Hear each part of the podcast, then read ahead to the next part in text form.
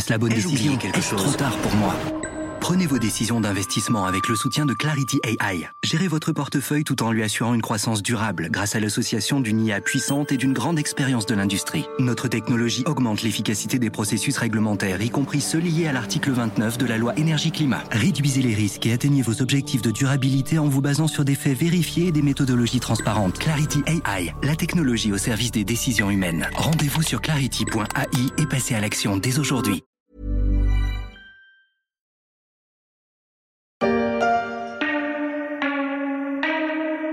Apple s'est fait doubler par Microsoft au titre de plus grosse capitalisation du monde pour une poignée de milliards de dollars. Mais la marque à la pomme a récupéré un trophée sans doute plus important pour lui, numéro 1 au classement mondial des marques. Mais que serait Apple aujourd'hui sans un certain Macintosh, qui n'avait rien d'écossais?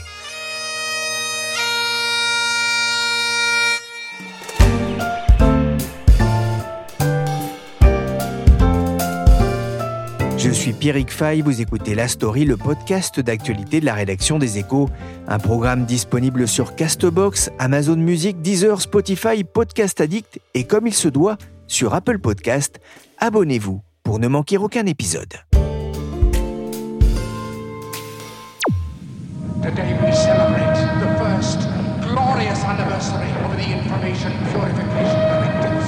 Janvier 1984, le Macintosh débarque dans les magasins aux États-Unis, il y a 40 ans.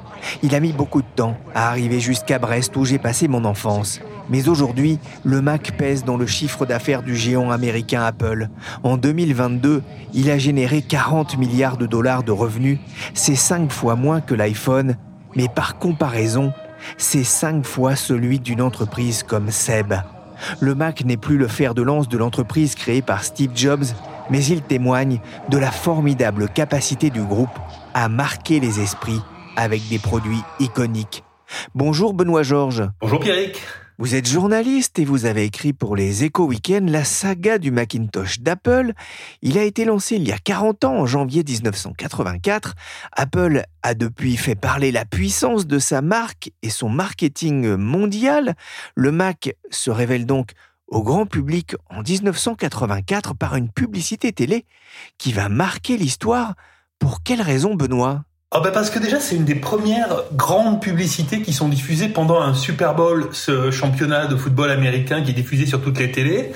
Et puis l'auteur de la pub c'est Ridley Scott, un réalisateur venu du cinéma, connu quelques années avant pour Blade Runner, un film extraordinaire pour beaucoup de gens, en tout cas pour moi qui suis fan de SF. Et la pub 1984, elle reprend les codes science-fiction avec une super production et elle n'est diffusée qu'une fois à la télé pendant le Super Bowl. Elle raconte 1984, le livre très connu de dystopie, des gens qui sont en train de marcher sous un dictateur, une espèce de Big Brother qui leur parle. Et elle dit que grâce au Macintosh, l'année 1984 ne sera pas comme le livre 1984.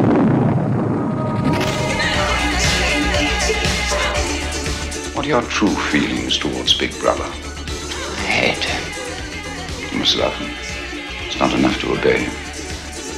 You must love him. 1984, date de sortie aussi du film de Michael Radford dont la bande-annonce était ce morceau culte de Eurythmics, Sex Crime, c'était il y a 40 ans, ce qui ne nous rajeunit pas Benoît. Quel est votre premier souvenir du Mac? Alors, je suis déjà d'une génération, je suis né en 1970, j'ai grandi avec la micro-informatique, les premiers micro-ordinateurs. Donc, j'avais un tout petit ordinateur que je branchais sur la télé à la maison. J'étais dans un club d'informatique où il y avait un Apple II au début des années 80. Et j'avais entendu parler du Mac, je l'ai vu pour la première fois, ça devait être en 85-86. Je m'en souviens très bien, c'était à la foire de Marseille, et où j'étais allé avec mes parents, quasiment dans l'idée de voir ça, parce que pour les gens qui s'intéressaient à l'ordinateur, on en parlait comme quelque chose d'extraordinaire. Pour une fois, on n'allait plus avoir besoin de taper des codes ésotériques, du basique, des go-to, des, enfin des codes compliqués sur un écran noir. On allait avoir un écran où on pouvait utiliser un truc incroyable qui s'appelait une souris et des images, des fenêtres, des icônes, Donc ça, pour beaucoup de gens, c'était la promesse d'une autre informatique. Donc j'avais absolument envie de voir ça, mais évidemment à l'époque, je pouvais absolument pas m'en payer. C'était une machine vraiment pour les adultes, ça valait l'équivalent de plusieurs mois de salaire. Qu'est-ce qu'il avait de, si spécial justement ce Macintosh? Ah ben déjà, c'est que ça changeait complètement les codes de l'informatique. Avant, un ordinateur, c'était soit un truc très très cher, très très compliqué, réservé aux entreprises, soit une sorte de gadget qu'on branchait sur sa télé, avec lequel on pouvait pas faire grand chose et notamment très peu d'images. Il fallait, comme je vous l'ai dit, taper du code, euh, apprendre des langages ésotériques, utiliser un magnétophone à cassette.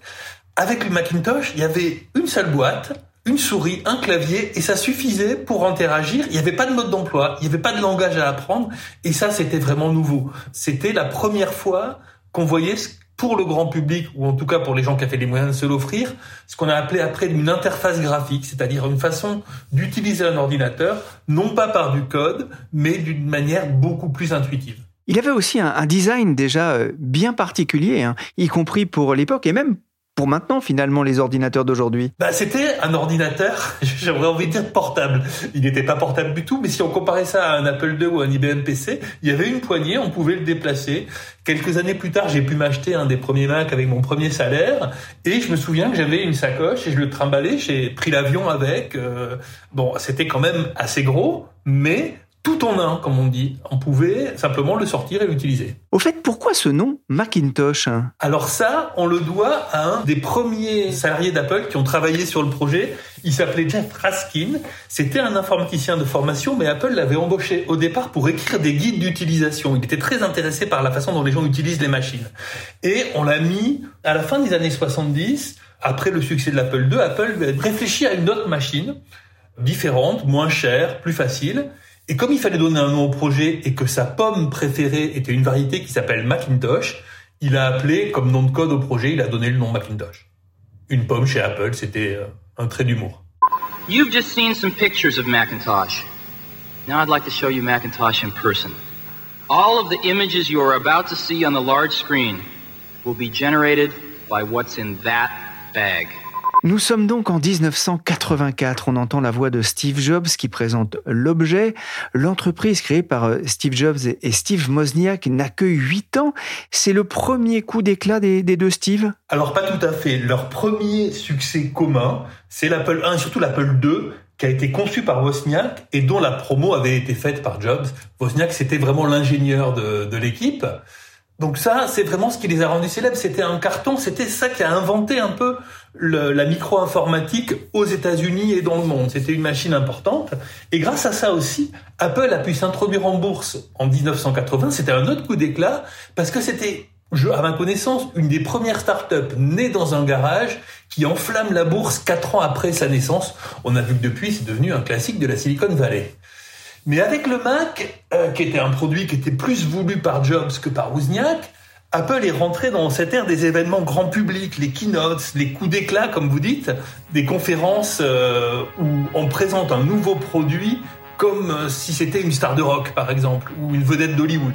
Et ça, c'était un lancement incroyable et c'est aussi ce qui a beaucoup fait parler du Macintosh et a fait pour sa notoriété. Et par la suite, ces grands événements, les keynotes d'Apple, sont devenus une marque de fabrique de Steve Jobs et plus largement de la de l'entreprise. On a retrouvé ça pour l'iMac, pour l'iPhone, pour l'iPod, avec toujours des femmes en extase qui applaudissent à tout rompre. J'ai eu l'occasion de voir Steve Jobs en faire une à Paris en 2000 à l'époque. Il faisait des keynotes un peu en Europe et surtout en France, qui était un des premiers marchés d'Apple. Franchement, l'ambiance était aussi dingue que pour un concert de rock.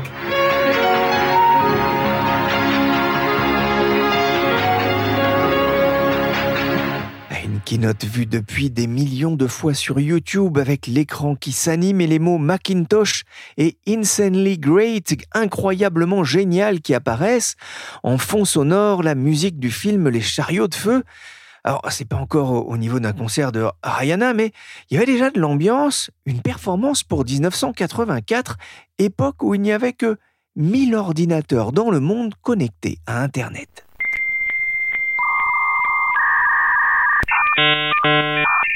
On peut voir dans cette vidéo Steve Jobs fier comme Artaban en tenue de soirée, veste et chemise blanche, un Steve Jobs jeune qui n'avait pas encore adopté le pull à col roulé, mais ce que beaucoup ignorent, c'est qu'à la place du Mac, on a failli avoir un, autre ordinateur euh, Lisa. Oui, quasiment tout le monde a oublié le Lisa et pourtant c'est un peu la première version, la version bêta du Macintosh, un ordinateur avec une souris, une interface graphique, toutes ces choses qui n'existaient pas dans l'informatique de l'époque et que d'ailleurs Apple n'a pas inventé, dont il s'est beaucoup inspiré des travaux d'un laboratoire de recherche de Xerox, le Xerox Park, qui est situé à Palo Alto, tout près d'Apple. Mais bref, Lisa, c'était l'idée de faire l'ordinateur du futur plutôt pour les entreprises. C'était un très gros projet révolutionnaire. Steve Jobs s'y est beaucoup impliqué au départ, et puis il a fini par être mis sur la touche à cause de sa mauvaise humeur légendaire. Le projet était trop important pour le garder. On lui a dit, écoute Steve, en quelque sorte, hein, non, laisse tomber, laisse les ingénieurs faire Lisa et va faire autre chose. Et c'est là où il a débarqué sur le projet de Jeff Rathkins, le Macintosh, qui était un ordinateur pas trop cher, plus pour les familles. Et c'est comme ça en fait que Steve Jobs a d'une part un peu torpillé le Lisa, et d'autre part décider que le Macintosh allait reprendre les mêmes codes, notamment la souris, les fenêtres, les icônes, pour en faire un produit destiné aux particuliers, un peu à monsieur tout le monde. Résultat, quand le Lisa est sorti un an avant le Mac, bah ça a été un bide, euh, ça s'est pas vendu, c'était trop cher, ça marchait pas très bien, et tous les efforts de la marque ont été mis sur le lancement du Macintosh un an plus tard. Et pour la petite histoire, le nom Lisa, c'est assez étrange. C'était le prénom de la fille illégitime de Steve Jobs, une fille qu'il avait eue mais qu'il avait refusé de reconnaître. Il a donné son prénom au projet sur lequel il travaillait, Lisa. Personne n'a jamais vraiment compris pourquoi. Et à tel point que les ingénieurs, en interne, ils avaient dit comme euh, surnom que Lisa, c'était Let's invent stupid acronyms inventons des acronymes stupides pour essayer de justifier ça. Ils ont trouvé un acronyme qui disait, je sais plus, euh, Level 1 Integrated System from Apple, quelque chose comme ça. Mais bon, tout le monde savait en interne que c'était le prénom de la fille non reconnue de Steve Jobs. N'apprenez plus à devenir une machine. Apple a inventé Macintosh. Une publicité pour le Mac en France en 1984, une archive de l'INA. Le Mac a 40 ans, on ne l'appelle même plus Macintosh aujourd'hui. Le succès a-t-il été rapidement au rendez-vous? Alors au départ oui, c'était une machine révolutionnaire, elle était saluée comme telle. Par rapport au Lisa qui coûtait 10 000 dollars, il en coûtait entre guillemets seulement 2500, 2500 de l'époque. Hein, ça représente euh, à peu près 10 000 dollars aujourd'hui. Mais la première année, on estime qu'Apple en a vendu 250 000, ce qui est beaucoup plus que Lisa, qui a stagné à 10 000 exemplaires. Mais c'est pas si extraordinaire qu'on le compare à l'Apple II. La meilleure année de vente de l'Apple II, c'était 1983. Apple en avait vendu un million. Et d'ailleurs, un des problèmes d'Apple, c'est que pendant quelques années, les machines vont un peu se concurrencer. L'Apple II et le Macintosh, les fans d'Apple ne savaient pas quoi choisir. Autre problème, en face, il y avait l'IBM PC, lancé juste au début des années 80, qui séduisait beaucoup, beaucoup de gens sur ce marché naissant de la micro-informatique. Et Apple, au départ, l'idée, c'était on va contrer le succès de l'IBM PC avec le Macintosh. Et d'ailleurs, dans la pub dont je vous parlais, Big Brother s'était clairement dit que c'était IBM, le grand méchant qui allait faire une informatique triste, grise, pas sympa.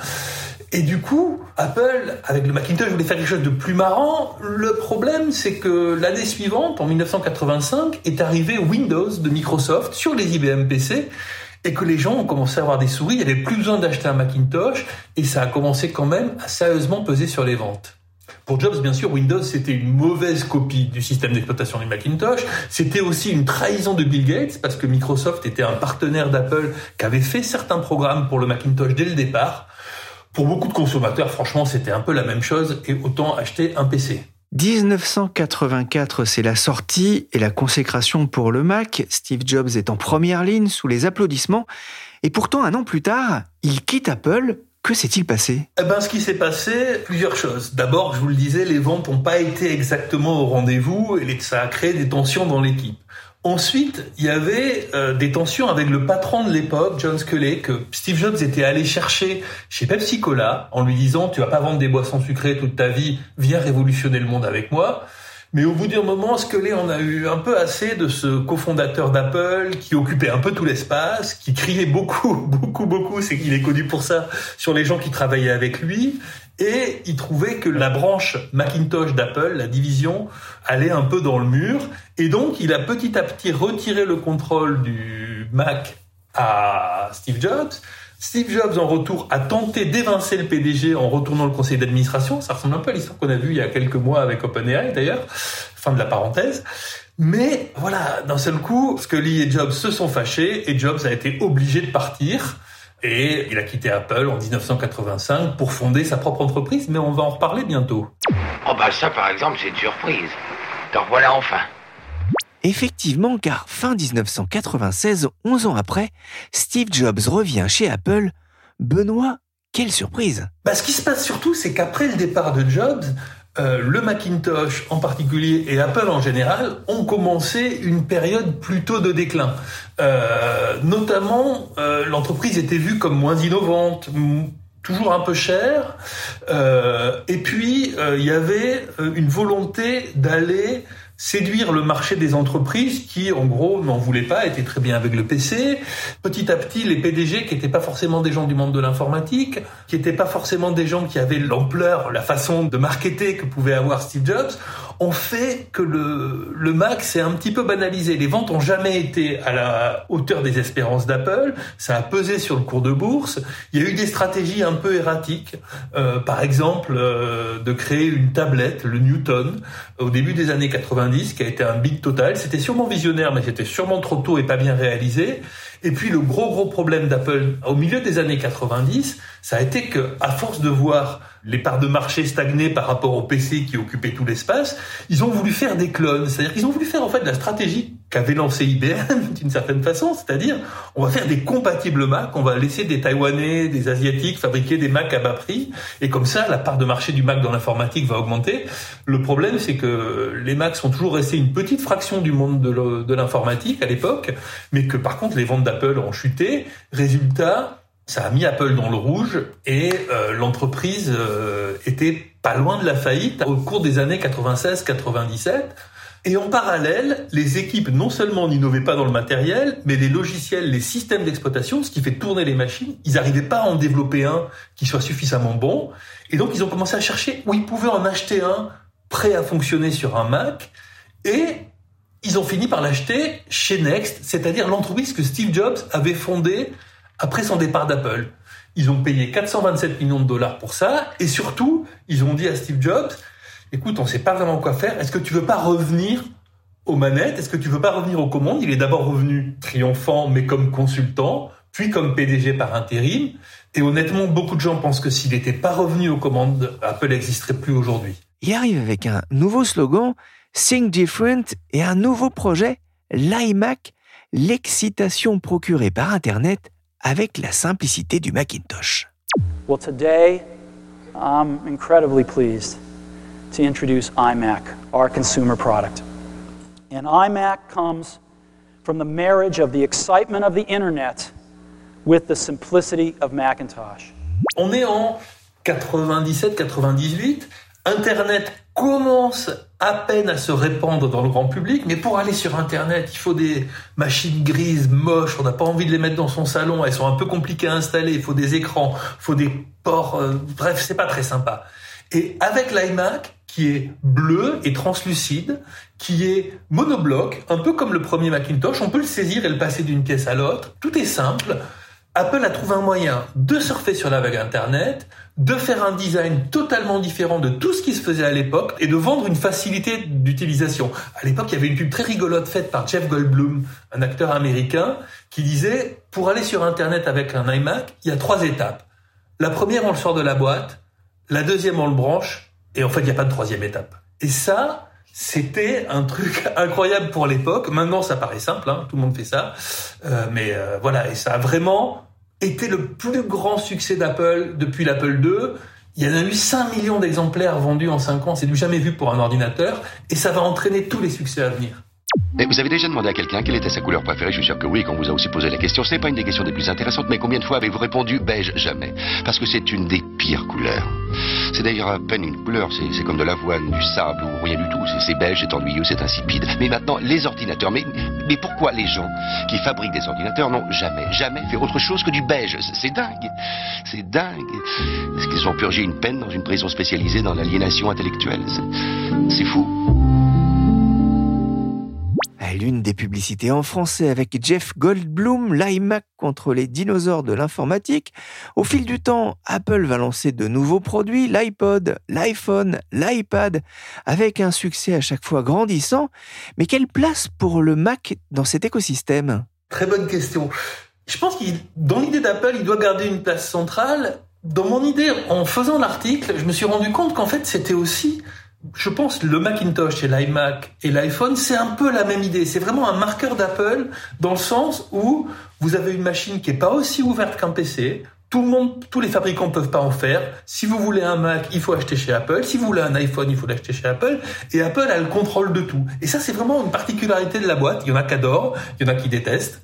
Je ne me prononcerai pas. Vous vous doutez que je suis peut-être plus dans le premier camp, mais en tout cas, c'est deux approches différentes de l'informatique. Il y a le monde Apple et le reste, et ce mot d'écosystème que vous indiquiez, eh ben voilà, il se retrouve. C'est-à-dire que, en gros, Apple a beaucoup utilisé l'iPod, par exemple, pour la musique, ou l'iPhone, pour tenter de faire basculer les gens vers le monde Apple, ce qu'on appelait les switchers, c'est-à-dire les gens qui découvrent la simplicité des produits des téléphones Apple et vont après acheter euh, un MacBook ou un iMac, etc., parce qu'ils trouvent que c'est tellement génial.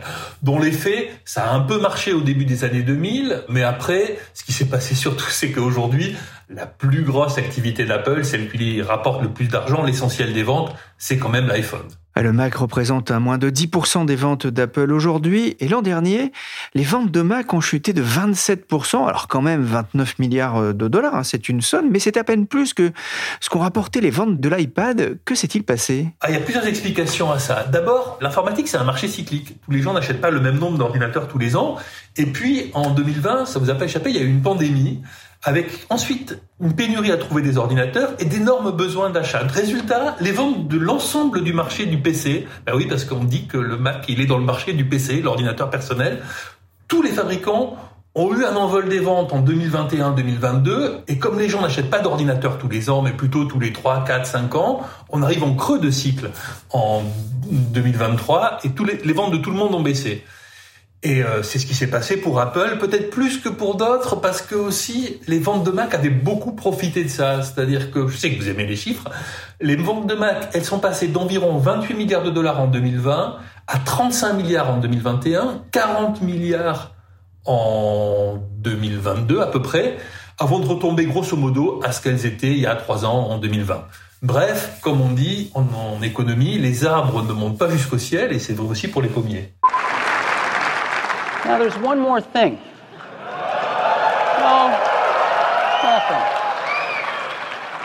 A small thing. Eh, le fameux encore une chose, un dernier petit truc de Steve Jobs. Apple cartonne en bourse, ses produits se vendent comme des petits pains, mais le groupe est parfois pointé du doigt par son manque d'innovation depuis quelques années.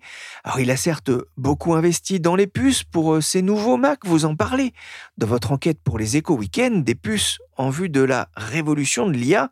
De quoi contrer euh, cette image d'un groupe qui vit sur ses lauriers? Est-ce que c'est une critique valide? Je dirais pas qu'elle est valide. La marque a quand même lancé des nouveaux produits qui ont très bien marché. Je pense notamment à la montre euh, Apple Watch, qui a été un carton, alors qu'au départ, honnêtement, euh, beaucoup de gens étaient sceptiques sur l'idée que les gens achèteraient une montre connectée. Ils ont fait décoller ce marché-là. Ils ont aussi beaucoup innové sur les puces. Et puis surtout, ils vont lancer le 2 février ce qui doit être leur nouvelle révolution, qui s'appelle le casque Apple Vision Pro. Qu'est-ce à Benoît, que ce casque alors le Vision Pro, je peux pas en dire grand-chose parce que j'ai pas eu l'occasion de l'essayer. Il va falloir attendre début février aux États-Unis parce que l'Europe sera servie plus tard. Qu'est-ce qu'on peut en dire? On sait qu'il est cher, beaucoup plus cher que ce qui existe sur le marché, 3500 dollars. Les gens qui l'ont essayé disent qu'il est très spectaculaire parce qu'il mélange la réalité virtuelle, la réalité augmentée, on peut naviguer au doigt et à l'œil, l'appareil scrute vos mains et vos yeux et ça permet de le piloter. Apple et Tim Cook appellent ça du spatial computing et définissent ça comme une nouvelle phase de l'informatique. Mais attention, tous les dirigeants d'Apple à qui j'ai parlé, pour mon enquête, disent attention, c'est une nouvelle phase, mais ça va pas remplacer le Mac, ça va seulement le compléter. Je pense qu'ils veulent positionner maintenant le Mac comme un outil pour créer aussi des contenus pour ces nouvelles formes d'informatique, mais ils ont surtout pas envie de le remplacer. Merci Benoît Georges, journaliste aux échos. La folle épopée du Mac à retrouver avec des vidéos sur leséchos.fr. Et pour avoir accès à toute la richesse des articles de la rédaction, une solution, l'abonnement. Cet épisode de la story a été réalisé par Willy Gann, chargé de production et d'édition Michel Varnet.